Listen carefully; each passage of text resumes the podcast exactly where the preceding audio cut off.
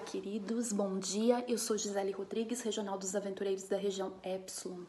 Vamos refletir na palavra que está em Mateus 13, de 3 a 9, que fala sobre a parábola do semeador. O ensino central dessa parábola é que o reino de Deus se manifesta a todos os homens, mas nem todos compreendem a sua mensagem. Os quatro tipos de solo representam o modo como as pessoas absorvem a mensagem do reino em seus corações. Nem todos conseguem compreender a mensagem de maneira correta. Que nós possamos ser como o verso 8 que diz: Enfim caiu em terra boa e deu fruto 100, 60 e 30 por um. Que o Espírito Santo nos convença e nos conduza à verdadeira mensagem que nos leva à salvação eterna. Vamos orar por isso hoje?